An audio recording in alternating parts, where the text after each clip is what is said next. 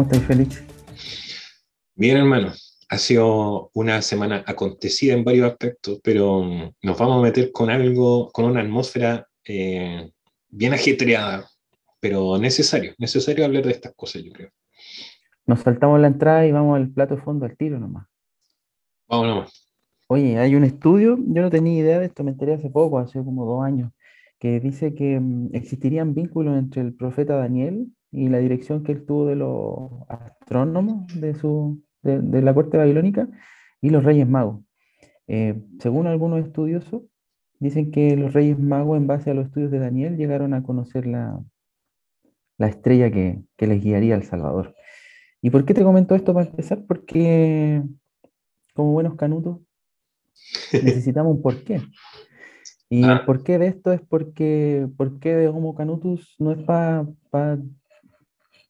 hablar solamente, sino es para tratar de que en algún tiempo más quizás esto pueda guiar a, gente al Señor, a la estrella. Así que comenzamos con esa reflexión y con una cita, em, a propósito de la guerra. Eh, la cita dice así, eh, no es el hombre, sino al contrario la abundancia, la sobra de energías, lo que suscita la guerra. Esta es de José Ortega y Gasset, quien en 1928 aproximadamente visita un, discurso en el Congreso Nacional acá en Chile, que otro día podríamos analizar. Pero es una semana noticiosa por, el asunto de, la toma del poder de los talibanes. Mm. ¿Qué has visto tú? Eh, veo que las conversaciones se centran mucho en uno entiende cómo reaccionan las personas que no son creyentes de una religión establecida. Lo digo así porque yo creo que las ideologías son también religiones, pero religiones laicas, pero religiones al fin. Mm. Eh, una, una cita ñoña es como American Gods. Ahí te habla de que los nuevos dioses no, no necesitan un tótem para que sean eh, alabados. Bueno, eh, pero me llama la atención de que, claro, así como, oh, el peligro de la religión, pero a veces se, ignora de que esto va más allá del tema de religiones. Las religiones son útiles para otra cosa en este tipo de grupos que toman decisiones y se organizan, etc. Eh, entonces, lo que yo he estado viendo de que a veces se ignora un poco lo que queremos comentar de largo en todo este capítulo. Entonces, me recordé, en medio de todo esto, una película que cada vez que la menciono, que yo digo, esta película es muy buena, eh, me dicen, no, ¿en serio estáis diciendo que esa película es buena? Y yo le he dicho, es que tienen que poner ojo a la tesis de la película, como todo buen guion tiene una tesis, y cómo lo desarrolla. especiales. Eh, claro, y es Rambo. John Rambo. O sea, la película se llama John Rambo, pero en la saga es la cuarta película. Y es cuando está debatiendo con una misionera cristiana sobre qué de utilidad tiene el ir a ayudar a gente que está siendo víctima de una guerra en, el pensamiento. O sea, uno dice, obvio, porque necesitan ayuda, sí, pero es que guerras seguirán habiendo, gente torturada va a seguir habiendo. Entonces, John Rambo en un momento en medio de esta discusión, que la compartimos en las historias de Instagram, le dice, la paz es un accidente. Es una cita fuerte, Mm. Y claro, uno no le toma tanto peso porque viene de un personaje ficticio como John Rambo. Pero entonces nos podemos pegar el salto a otra película favorita nuestra que se llama Furia,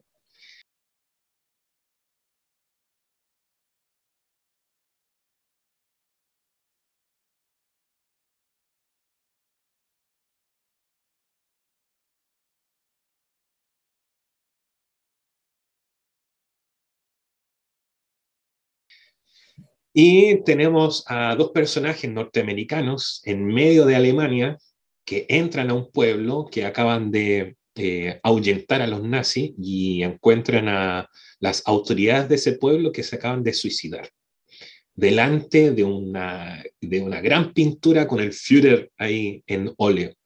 Y está, mm. el joven protagonista está horrorizado por lo que está viendo y dice, claro, como el absurdo de, ver no solamente víctimas, sino que gente que se suicida por una ideología eh, o por verse derrotados. Entonces, nuestro personaje de Brad Pitt le dice, a ver, las ideas son pacíficas, pero la historia es violenta.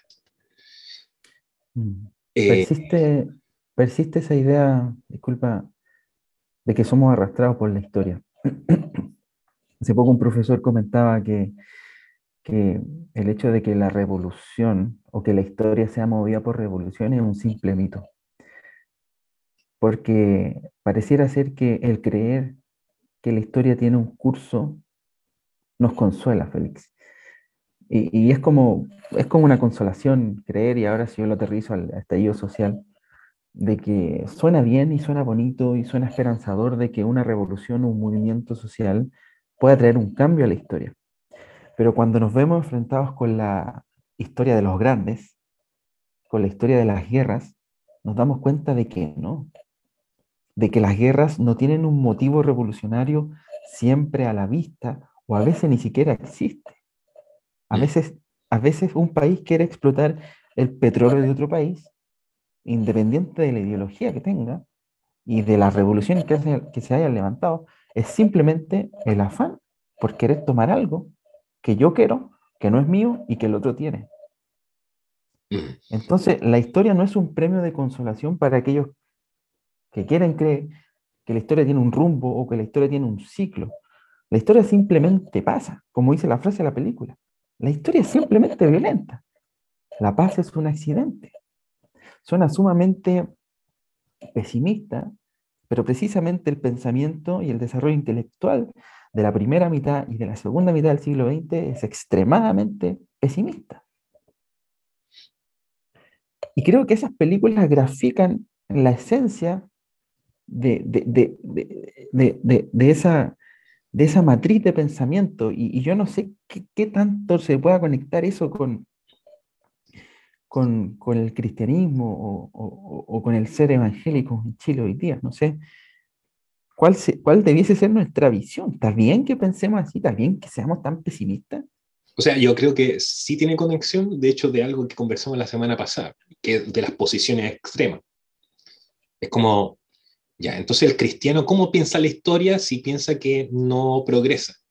O que claro. progresa en ciertos términos, por ejemplo, lo que hoy día leía de alguien conocido de nosotros que hablaba sobre, a ver, eh, en qué le ha aportado el cristianismo al mundo cuando hablamos de que, claro, la culpa de la guerra aquí es la religión. Y él decía, a ver, la, los, grandes, los grandes derechos que hemos ganado eh, a punta de protesta y cosas así durante los últimos dos siglos, eh, siempre han tenido cristianos ahí defendiendo estas cosas. O sea, no sé, la buena alimentación de los trabajadores, los derechos laborales, la votación de las mujeres, bla, bla, bla, todo eso siempre ha tenido cristianismo. Eso es lo que vende la DC, la DC vende, vende muy bien eso. La DC, el, cristianismo humanista eh, versus el social cristianismo, bueno, eso es otra cosa. Pero, eh, claro, las posiciones extremas bueno, si tenemos un punto de vista de la historia pesimista, entonces ¿para qué involucrarnos? Y volvemos a la misma pregunta. O, sin, a ver, es que están ocurriendo cosas muy terribles, yo no puedo ser ignorante de lo que le pasa a mi prójimo o incluso eh, que me, me involucra. O sea, por ejemplo, un tema muy práctico, pensiones. Yo no puedo mirarlo de lejos. O sea, eso me va a tocar a mí igual, sea cristiano o no.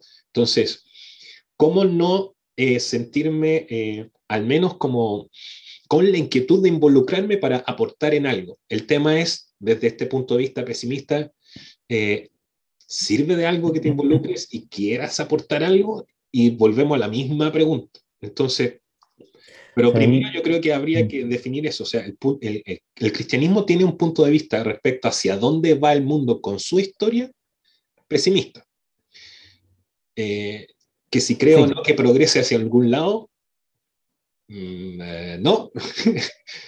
yo creo que yo creo que la escatología, así, muy, muy en general, es pesimista, eh, sobre todo porque hay acontecimientos que anteceden la entrada del anticristo en, en Jerusalén, en, en, la Jerusalén de, de, Israel, en teoría, y, hay unos siete años de tribulación y, hay terremoto y todo el cuento. Entonces, la visión eh, es más bien pesimista eh, y es más bien eh, agustiniana en ese sentido, que hay una decadencia y que hay fases en donde va, va, todo decayendo.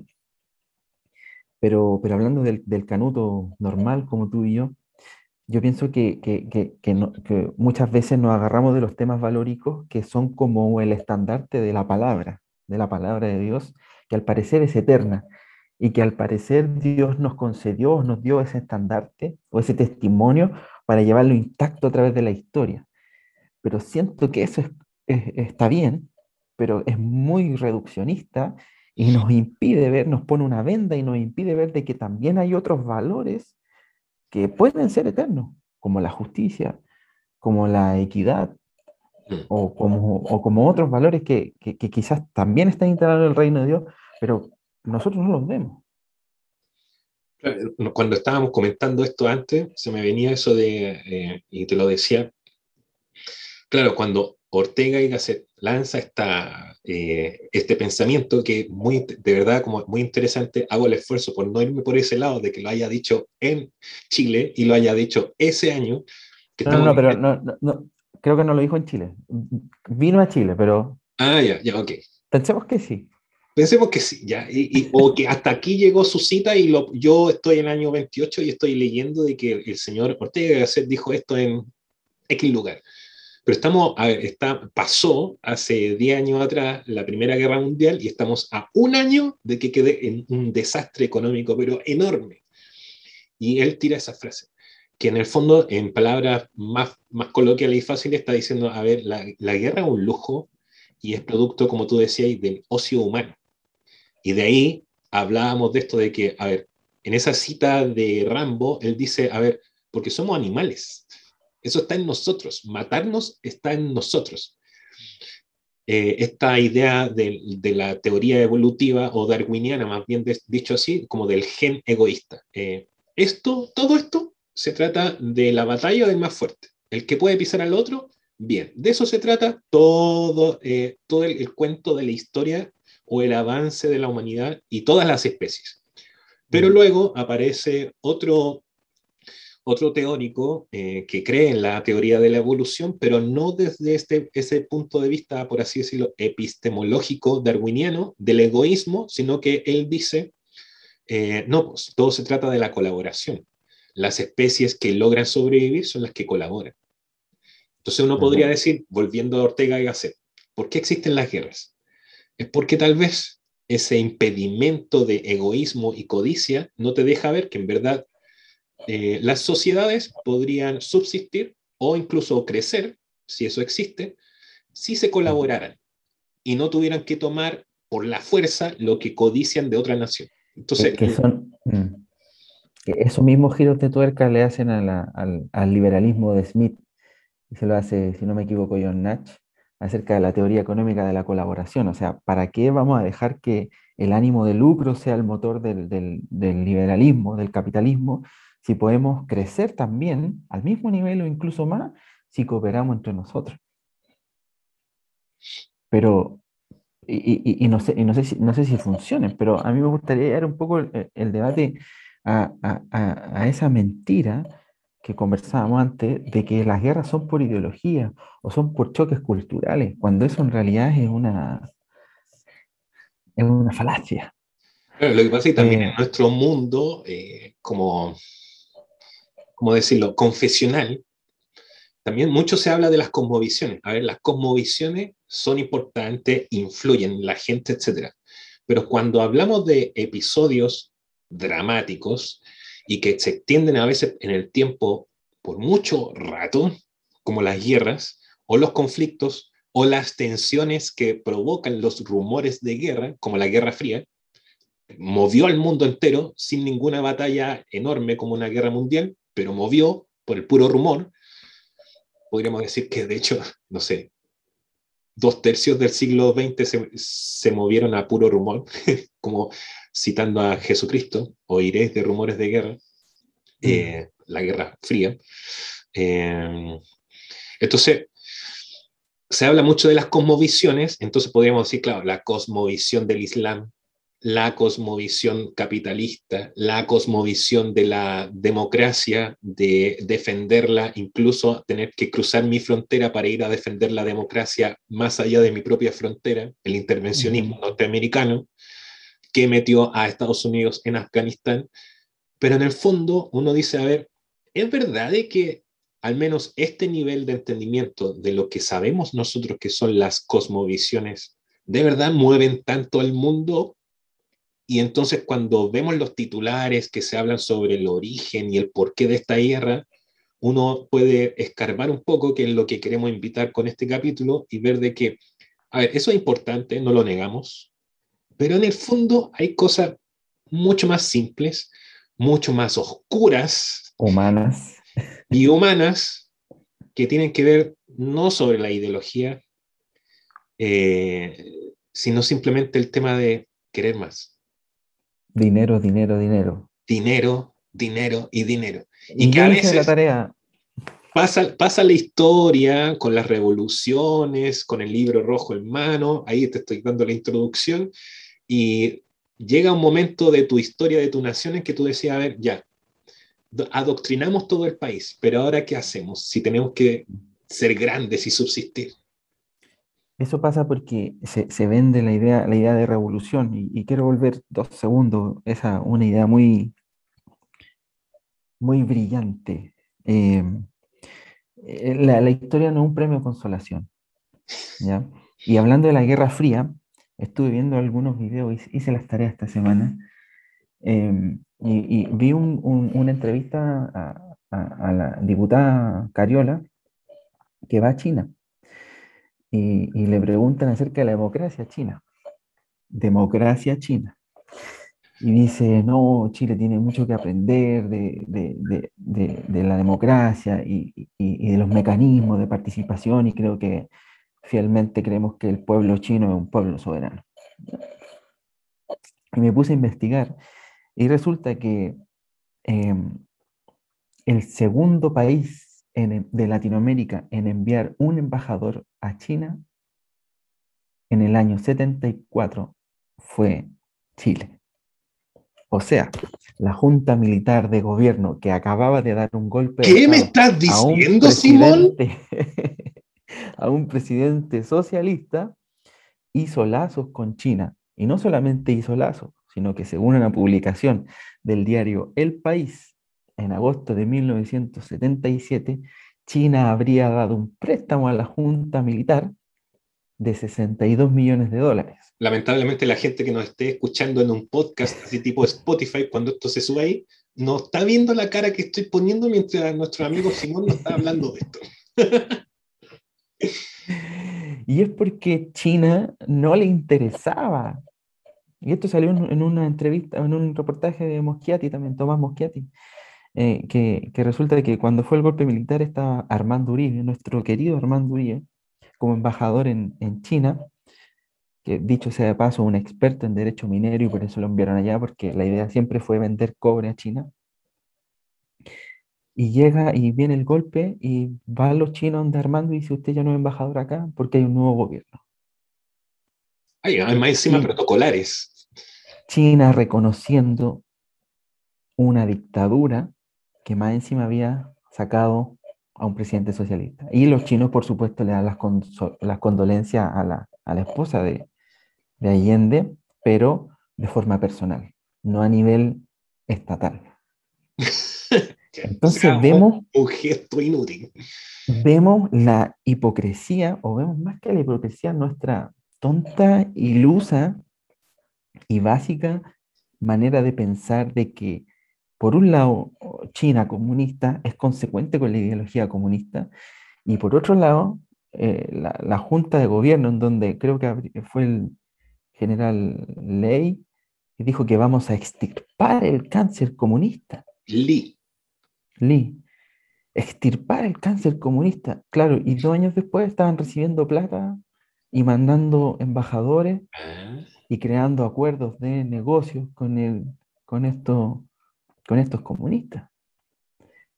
Entonces, cuando uno pone la lupa Y cuando uno ve a una diputada y a miles de personas afirmando de que es una ideología lo que va a mover la revolución, pero estos tipos por debajo están haciendo negocios con, con quien sea. Recordemos solamente la, las boletas de SQM, las boletas de, de, de, de SQM fueron hacia todo el espectro político.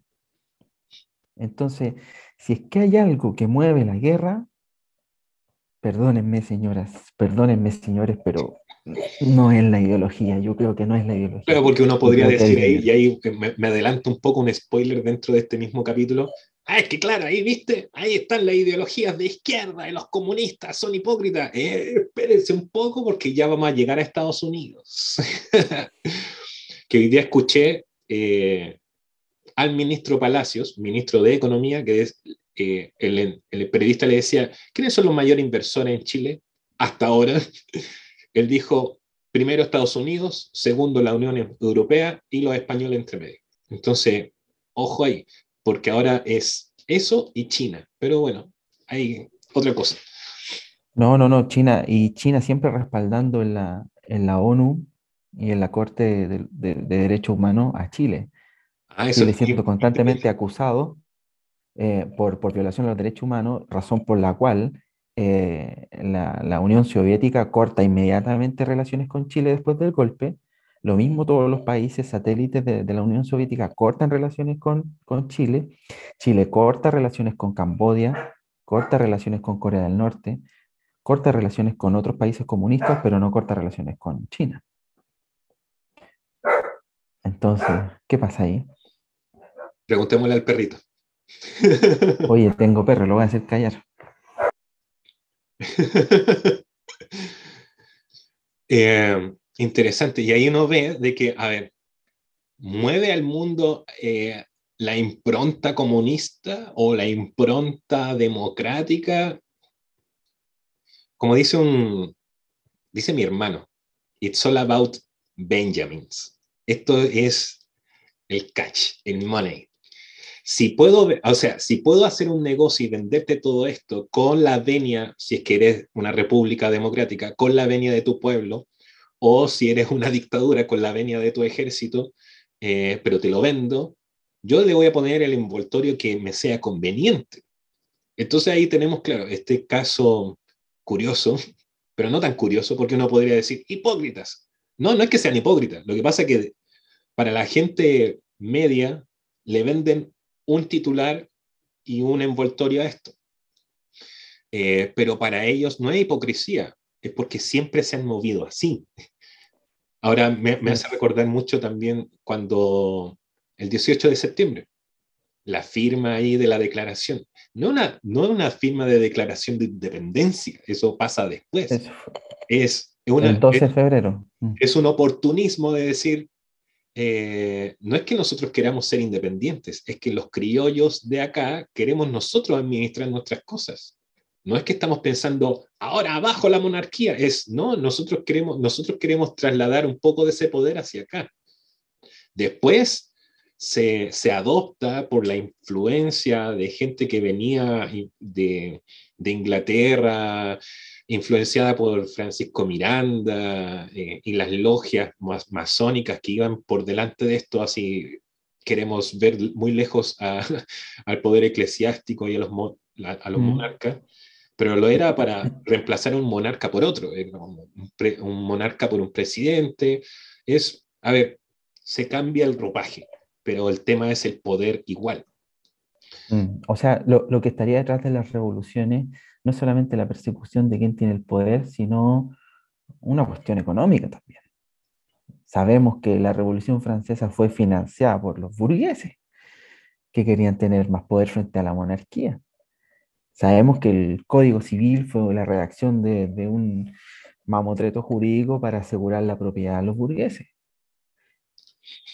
Entonces ahí uno ve de que no se trata de ideologías, de hecho, me, hace recordar de lo que he estado estudiando sobre las historias de las doctrinas económicas, que en verdad mucho del empuje de, lo que hoy día concebimos como la modernidad, eh, la ilustración, la emancipación de ciertas clases económicas, lo único que hace, o sea, es impulsada por los que habían empezado a ser comerciantes y ellos decían, yo quiero de defender mi derecho a comerciar, solamente mm. que me lo impiden los tratados de los reinos que actualmente eh, eh, son la jurisprudencia en el continente y en los mares. Entonces, mm. ¿cómo justifico de que el comercio que yo estoy llevando a cabo o mi pyme de, no sé, especias o esclavos es necesario para mover la economía incluso de los reinos? Y entonces ahí empiezan a aparecer las teorías económicas y eso es lo que mm. impulsa, eh, además de la reforma, que a ver, sí, es importante la reforma, pero a veces ignoramos los propósitos e incentivos económicos que movía todo esto. Era decir, a ver, eh, ¿cómo invento una teoría para que los comerciantes y los mercaderes eh, seamos avalados como alguien que eh, fomenta la riqueza de los reinos? Y así, mm. así nace la economía, así nace todo lo que entendemos como por modernidad, porque eso empuja cosas. Si yo quiero comerciar con más libertad, tengo que entonces influir en las cortes y nos empezamos a, encontrar con eh, eh, límites que tienen que ver mm. con religiones, que tienen que ver con iglesias, que tienen que ver con reinados, monarquías, etc. Y ahí se empieza a reformar todo esto, porque uno, la ideología por sí sola no, no mueve, como tú dices, eh, revoluciones, no mueve las, esas masas o poderes los que toman decisiones no lo van a hacer mm. solamente por una ideología, que, una idea que suena bonita, es, ¿qué gano con esto? Es eso. Sí, muy, muy bonita. Es como tomando esta cita de Brad Pitt de Furia. Sí, suena muy bonita tu idea, pero ¿qué gano mm. con esto? Lo que pasa es que para ganar, lo que yo quiero ganar, no lo voy a hacer solamente con palabras. Voy a tener que ejercer la fuerza. Y ahí es donde la historia es violenta. Sí, no, y ahí, y ahí volvemos al, al pragmatismo de, de, de, Maquiavelo, al contractualismo de, Thomas Hobbes, em, que lo conozco muy bien. Parece. Em,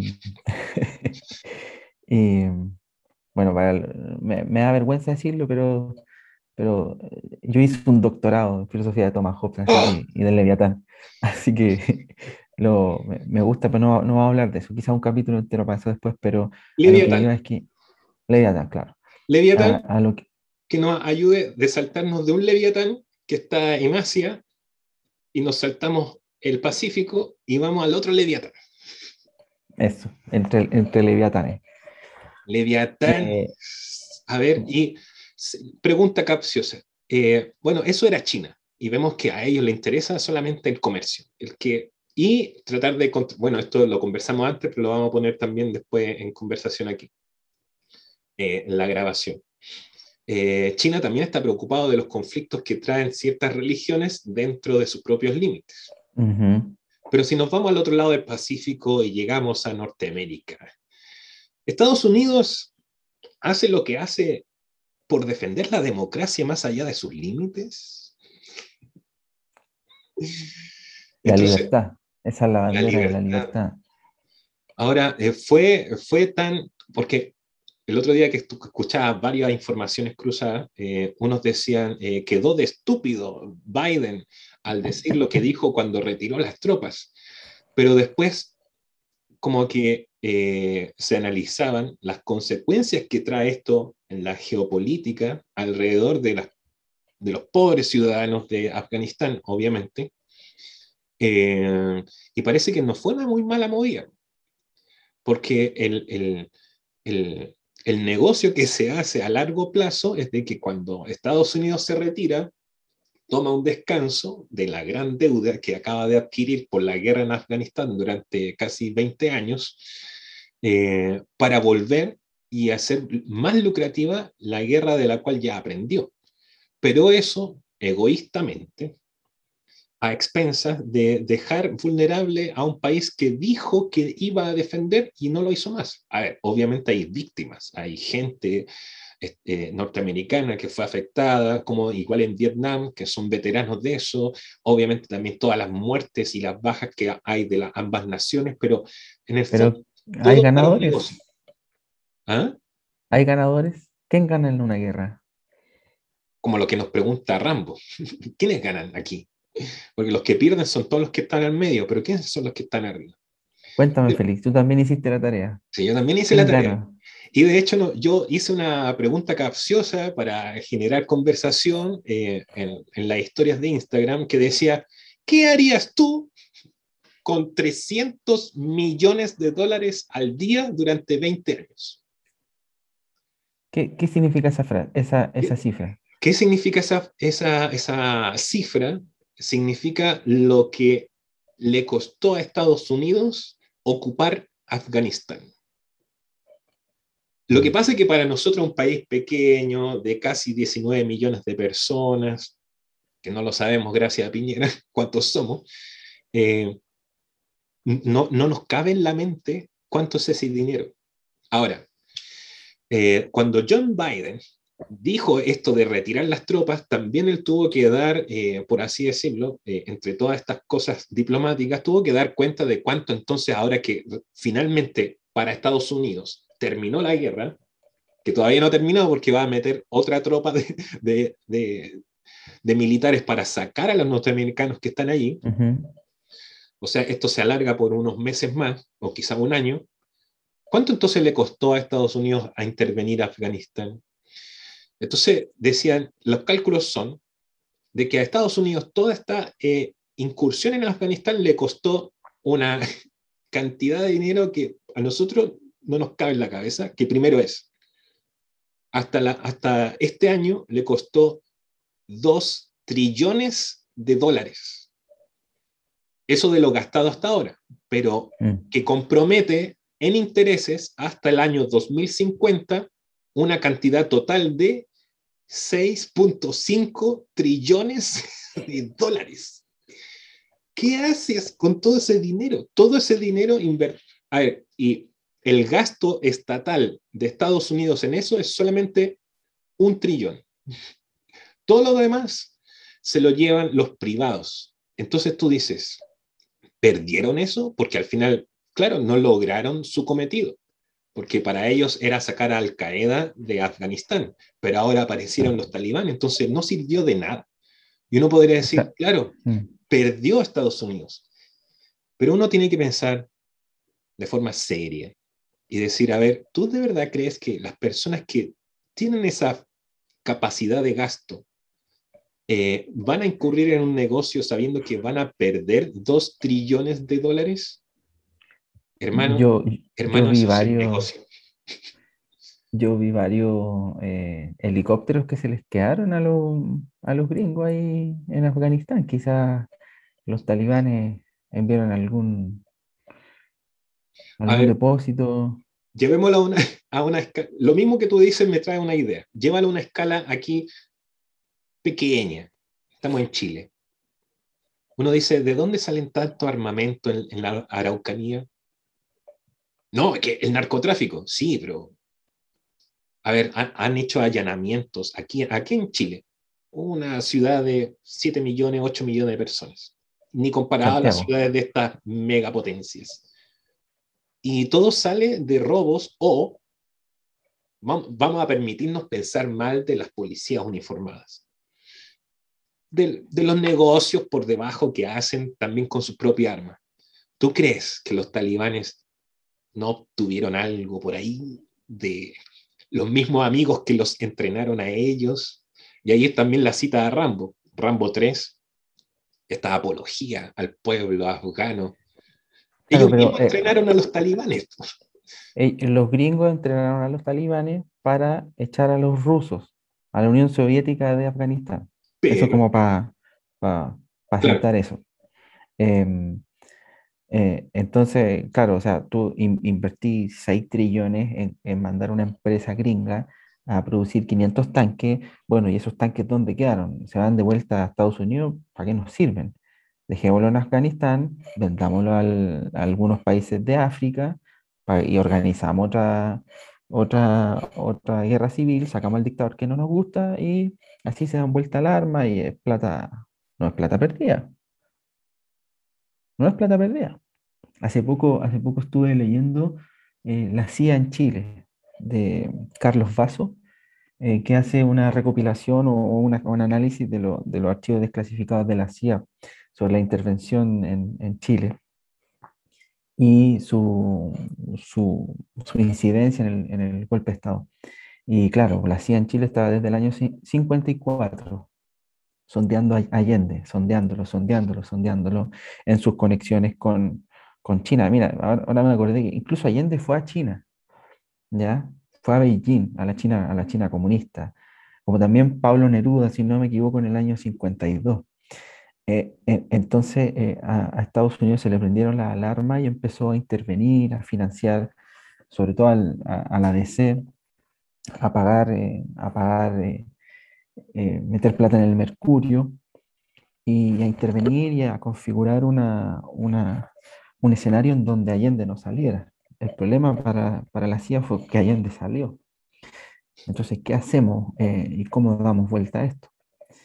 Y ahí, bueno, viene toda la, historia del golpe, cómo, cómo se, se, se, construye esto, pero eso es para otro capítulo. Em, eh, el asunto es que, es que la inversión en la guerra nunca, nunca va a ser pérdida para quienes, para quienes tienen la plata. Y que hacen, o sea, que lo podemos ver así, y hacen inversiones para eso. Eh, a, mí, a, mí, me parece que para, para el que conoce, claro, porque no es muy popular. Me parece que la historia es más que ser un ajedrez, que suena bonito, eh, es más un tablero de Go, que es este ajedrez eh, asiático. Que la gracia del Go no es como el ajedrez de que como ir y eliminar a todo lo que te vaya a tu paso hasta dejar la última pieza del otro lado. El Go se trata de ir conquistando territorio, nada más. Eh, entre más territorio, ese gana. Fin.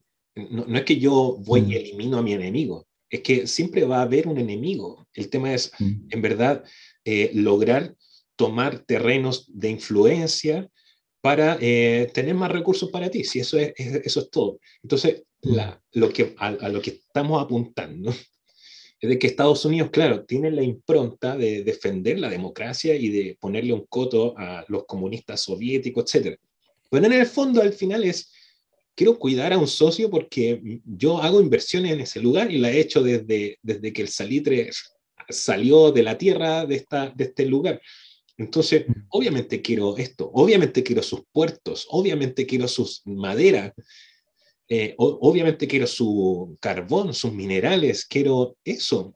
Si yo no estoy aquí por interesarme de que la nación chilena sea libre del comunismo y sea una república democrática. Me interesa, aquí a mí me interesa poder mantener mis eh, negocios mm. y aliados, no sé qué más que aliados es eh, proveedores, porque no son aliados. ¿Qué, le vamos a prestar nosotros a ellos? Nosotros le vendemos. Y ahí es donde llegamos a estas cifras que estratosféricas. Entonces, claro, yo les yo te decía, ¿Cómo poder aterrizar esta idea de que un país como Estados Unidos tiene el bolsillo y la espalda para sostener una guerra que le cuesta 300 millones de dólares cada día durante 20 años?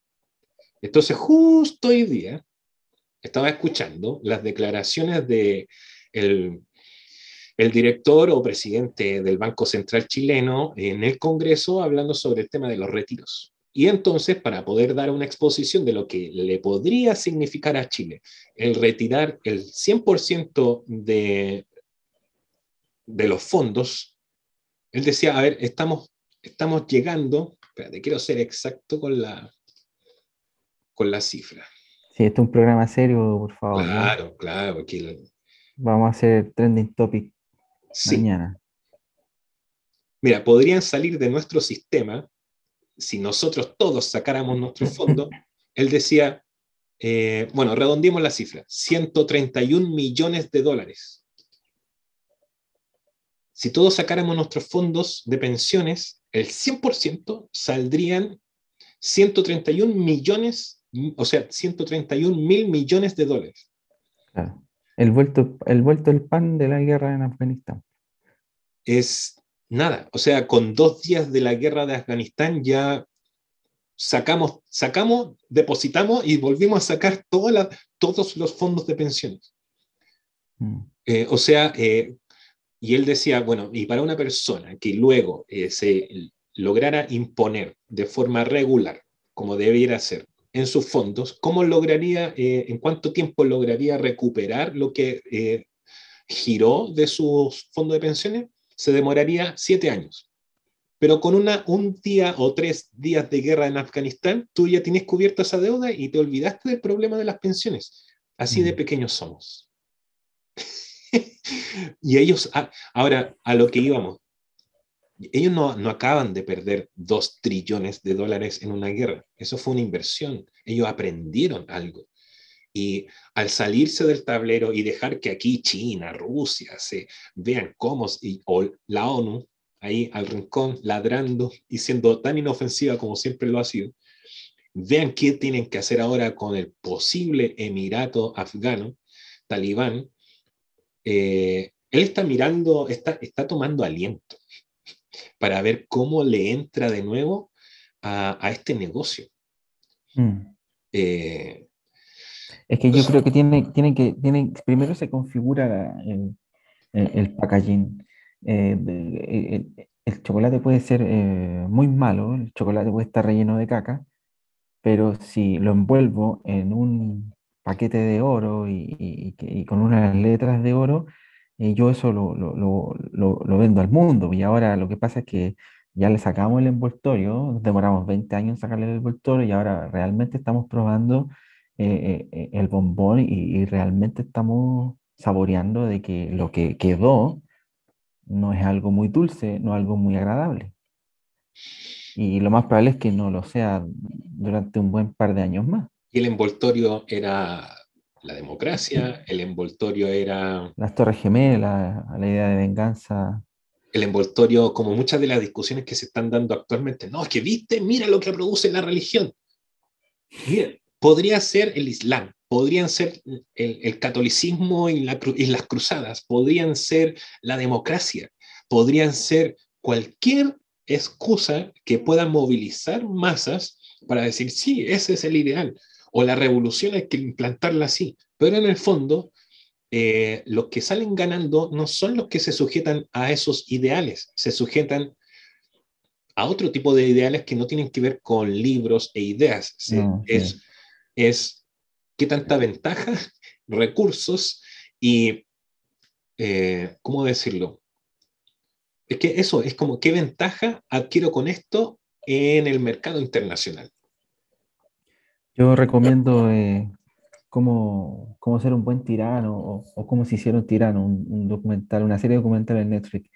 Y ahí muestran un Saddam Hussein que, claro, parte con el discurso eh, musulmán, correcto, eh, muy religioso, fundamentalista incluso, pero después se convierte en un tirano, lo mismo Gaddafi, son, son, son, son discursos que, se quedan en poco y que yo creo que básicamente ni, ningún país eh, árabe eh, lo concreta. Por ahí tengo mi duda sobre Irán, ¿ya?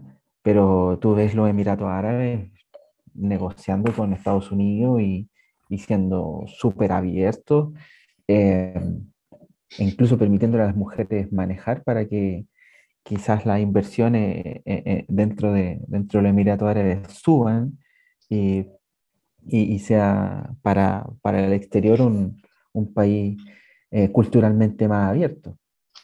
Invitar a otros capitales que tienen temores, pero básicamente es, una máscara y, yo creo que, como cristianos tenemos que saber y entender que es una máscara. Tenemos que entender que hay ciertas alianzas políticas que, dicen o que afirman que, se sostienen en lo valórico, que le importa la Biblia. Me acuerdo que le preguntaron a Bush cuál era su filósofo favorito en plena campaña. ¿Tú sabes qué dijo? ¿Quién era su filósofo favorito? Eh, supongo que habrá sido, eh, no sé, eh, algún escolástico o habrá sido algún reformador o habrá sido la Biblia, hermano. Jesús. Jesús. Con eso se echó a la mitad de Estados Unidos al bolsillo. Vamos para acá porque mi titular vende. Entonces no, no, no caigamos en esos juegos. O sea, no porque alguien diga que, que va a gobernar como Matei, no, no me acuerdo dónde escuchaba. Eh, Matei dijo que iba a gobernar con la Biblia al lado. Y, y esa frase, ah, era en una entrevista al obispo Edito Espinosa. Moschiati también le estaba, Moschiati estaba mosqueando a Edito Espinosa y le, y le decía, eh, usted va a, votar, va por Matei porque Matei dijo que iba a gobernar con la Biblia en la mano, una cosa así. Y Edito Espinosa lo queda mirando así como diciendo, bueno, no, seré canuto, pero no soy tan tonto como para creer eso. Que en el fondo, claro, o sea, hasta, hasta qué punto tenemos que creer estas ideologías o estas eh, religiones, porque en el fondo son religiones, son aparatos de dominación. Claro. Yo O me sea, acuerdo a una ese- película, A ese nivel de religión estamos hablando, no como de religión de libro. Ahí sí no, no, no, que son Una- una ideas religión- que gobiernan y nosotros le damos la pleitesía a esas ideas que pueden ser, sé, son, son, son, son entes discursivos, son capitales, capitales discursivos que sirven para manipular. Y un- una pequeña referencia al libro de Lee, The Book of Eli, es una película producida eh, por Denzel, Denzel Washington y dirigida por, los por los hermanos, em, se me olvidó el, el apellido, bueno, pero búsquenla. Y ahí, claro, hay un dictador que lo único que quiere es tener la Biblia porque, porque lo muestran en una escena y está, está leyendo a Mussolini, un libro Mussolini, pero no le sirve, o sea, no, no- no es suficiente tener eh, la estructura del fascismo. Él necesita la Biblia y manda a sus secuaces a buscar la Biblia y el asunto es que no la encuentran, porque hace 10 años había habido una bomba atómica y las habían quemado porque habían dicho que la Biblia había sido la culpable de la guerra atómica. Entonces estos tipos empiezan a buscar la Biblia hasta que la encuentran. Y él la toma y dice, con esto sí voy a poder gobernar a las personas. Y ahí no va a contar el final, pero... hay- hay- Oiga, profe, si, la- si lo si tiramos esa reflexión hacia la otra vereda, ¿cuál era la, la Biblia de los jacobinos ahí que había que cortarle la cabeza a medio mundo? ¿Cuál era la Biblia de, de la parte violenta de, de- de la Revolución Francesa? la Biblia, la Biblia, la parte violenta. me ponen aprieto. Me ponen ¿O qué, o- o aprieto. qué otro? Porque uno podría decir, ¿viste? Sí, de nuevo, la Biblia, ¿viste? Una religión.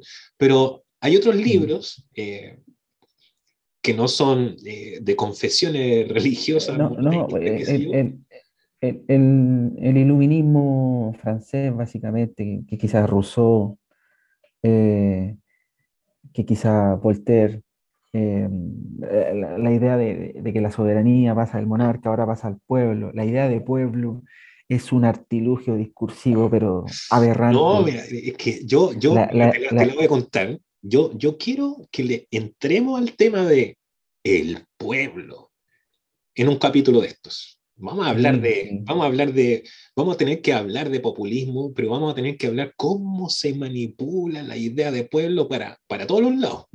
Oye, ¿cómo se manipula la idea de participación ciudadana? O sea, cuando tú tienes a un millón doscientos mil personas en la, en, en la Plaza Italia o Plaza de la Dignidad, eh, son una masa que salta, pero no son una masa que conversa.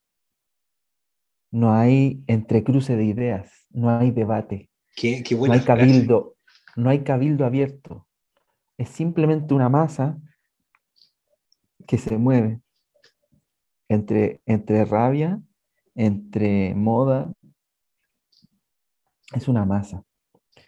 La participación en democracia tiene que ver con lo que, con lo que decía el, profesor Gabriel Salazar, re- eh, eh, recobrando esta, esta idea de cabildo abierto en, el siglo XVIII, los cabildos comunales que se llamaban, que tomaban decisiones. O sea, la democracia tiene que ver con un intercambio de ideas, pero la democracia hoy en día y la participación se redujo a colocar una rayita en un papel. No hay intercambio de ideas. O estoy de acuerdo con el candidato, pero no sé, da lo mismo si estoy de acuerdo con mi vecino. Por eso se eliminan la, la educación cívica, se reducen las horas de historia, se reducen las horas de filosofía.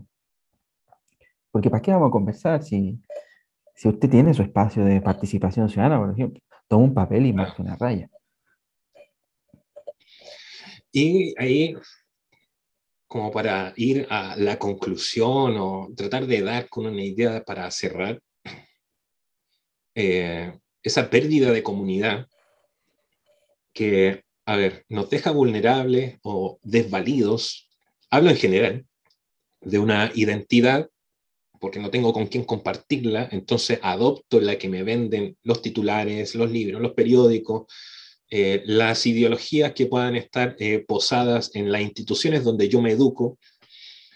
Ayer escuchaba a un hermano que decía, sí, es que la universidad es con ese, eh, la, universidad, la, la, la universidad es pública porque era un hermano de otro país, que venden solamente el socialismo y la izquierda, y yo pensaba, decía, bueno, ¿y qué pensará el hermano cuando venga a conocer, no sé, la Universidad Bernardo Higgins, Gabriela Mistral, eh, Universidad del Desarrollo, Finisterra, Universidad de los Andes, perdón, perdón, eh, techo de vidrio.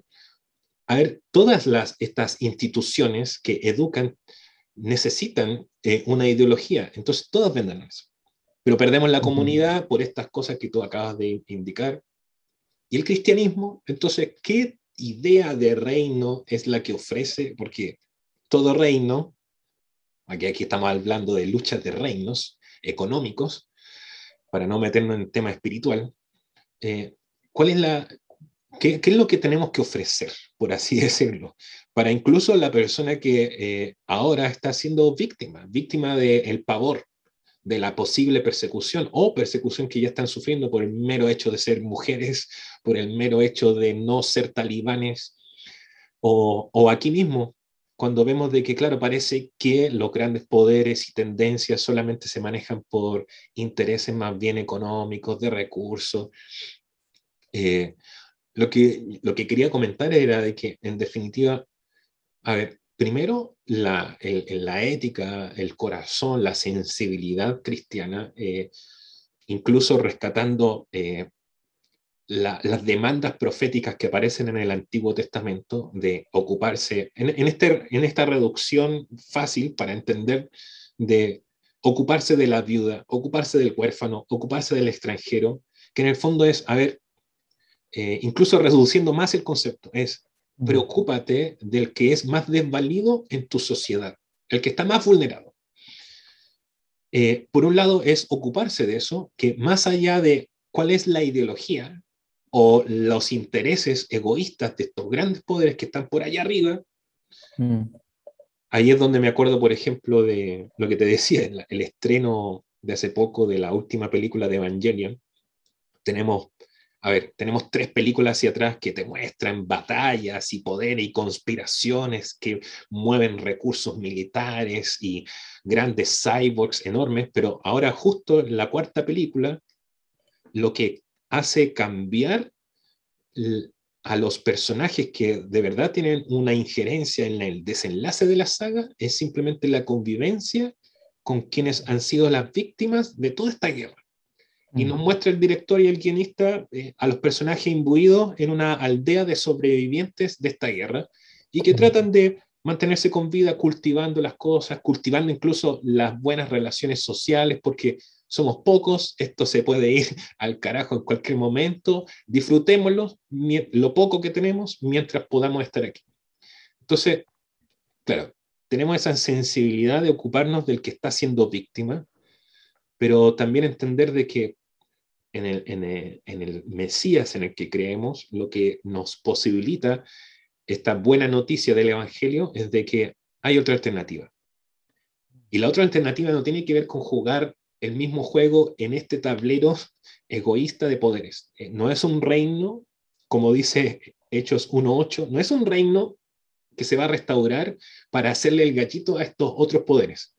Es como una eh, puerta de salida lateral que deja todo este bullicio de guerras y rumbo de, guerra y va creando una comunidad de hermanos que se van preocupando uno de otro, van colaborando y no tienen esta idea de competición, de tratar de ser tan poderosos en, como dice el, verso, en, caballos de batalla y ejércitos contra estos otros.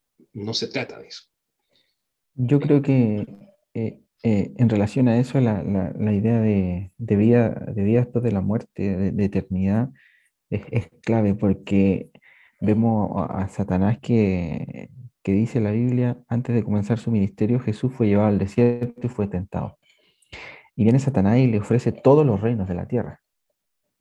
Em, y uno pensándolo bien, en una mentalidad capitalista, decir, bueno, ¿por qué Jesús no tomó todos los reinos? Les predicó a todos los reinos. Todos los montes. todo lo, se tomó toda la área de la sociedad eh, tú tenías el, rey, el imperio romano, tenía a los judíos, tenía a los asiáticos, ¿por qué no aceptó esta oferta? Y fue y predicó y vivió 60 años y, y murió de viejo y tuvo hijos y se casó. ¿Por qué no lo aceptó?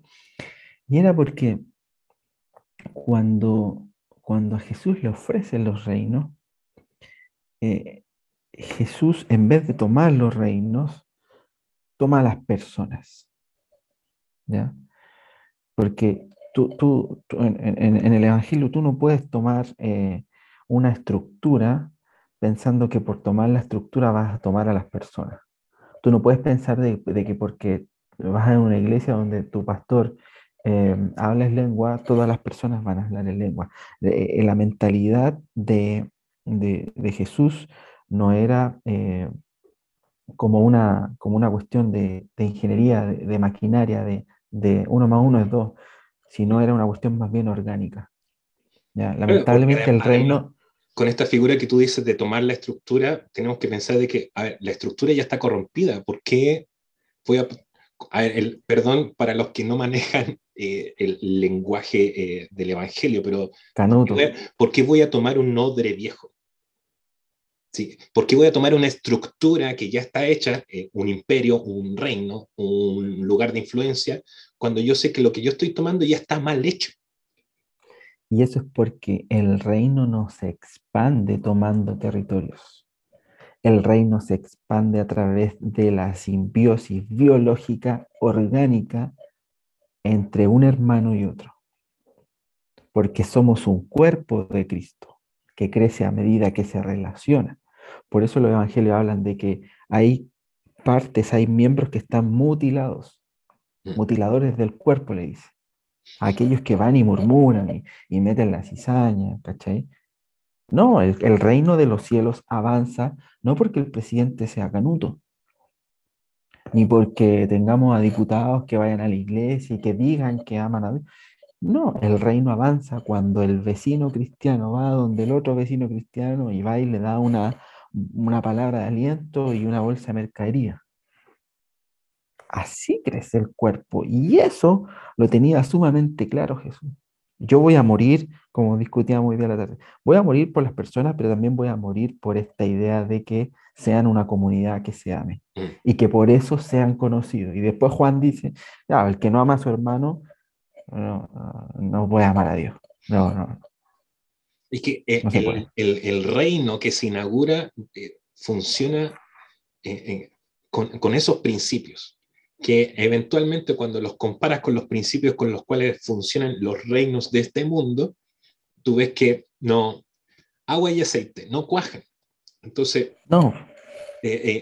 Cristo muere e inaugura la entrada a este reino de que, a ver, dimensionalmente ocupa espacio, eh, porque somos seres humanos, con estos otros reinos, pero no se puede combinar, no combina, no puedes tratar de tomar esta estructura orgánica de cuerpo y tratar de como acoplarla, así como Lego, eh, o tratar de fusionarla para ver de que así se mejore esta otra estructura, llámese socialismo, llámese liberalismo, llámese libertarianismo, llámese todas las ideologías que nacen eh, del ser humano. No puede, no puede, no puede. Entonces, a ver, ¿cómo, cómo cerrar esto? Eh, finalmente yo creo la, advertencia de Pablo. Acuérdense de que hay, hay uno que está perturbando ahí los aires y que gobierna las tendencias que mueve estas masas. No lo dice con esas palabras masas, pero está al principio de Efesios. Es como, eh, estén al tanto de que, a ver, el mundo se mueve por esas tendencias. Eh, y que están así siendo arriados, si queremos ponerle la imagen así como de animal, eh, y no saben para dónde van, pero son influenciados por los intereses egoístas de otros. Pero la, puerta, la alternativa es este otro reino que estamos tratando de cultivar no se mueve con esa, esos intereses y no, no es ingenuo de saber de que el mundo se mueve así, a pesar de los titulares, de que la democracia, que si los talibanes o el Islam, eso es la apariencia. Mm. Finalmente lo que hay detrás es algo mucho más básico, mucho más cruel y mucho más absurdo. Pero que de parte nuestra tenemos la fe de que en la medida que nos vamos relacionando uno con el otro, estamos cultivando mm. esa ración de reino que somos hasta que en algún momento todo esto se detenga. Pero no ser ingenuos y ser cautos y cuidar nuestro corazón de no dejarnos llevar por estos eslogans que cada cierto tiempo, cuando uno ve, la historia, se repiten, se repiten una y otra vez. No, eh, no, no ser ingenuo. Eh, la falta, por falta de conocimiento, pereció mi pueblo. Por ahí dice un, versículo en el Antiguo Testamento. Em, y, recordar que Jesús murió en una cruz, mostrándole eh, a Satanás que iba a ser eh, crucificado y humillado y despedazado era la idea de hombre, básicamente. Entonces muere la idea de hombre y nace la idea de cuerpo, en donde si yo no, yo debo amar al otro como yo me amo a mí mismo. Y ahí está Corintios 13, el amor todo lo soporta, todo lo sufre. No, loco, o sea, no me interesan tus reinos, porque no me interesan reinos liderados por un hombre, me interesan reinos transversales liderados por un cuerpo y por una comunidad. Estaban todos unánimes en un mismo espíritu, orando y esperando al Espíritu Santo. Por eso murió Jesús, por un mismo sentir, por un mismo corazón.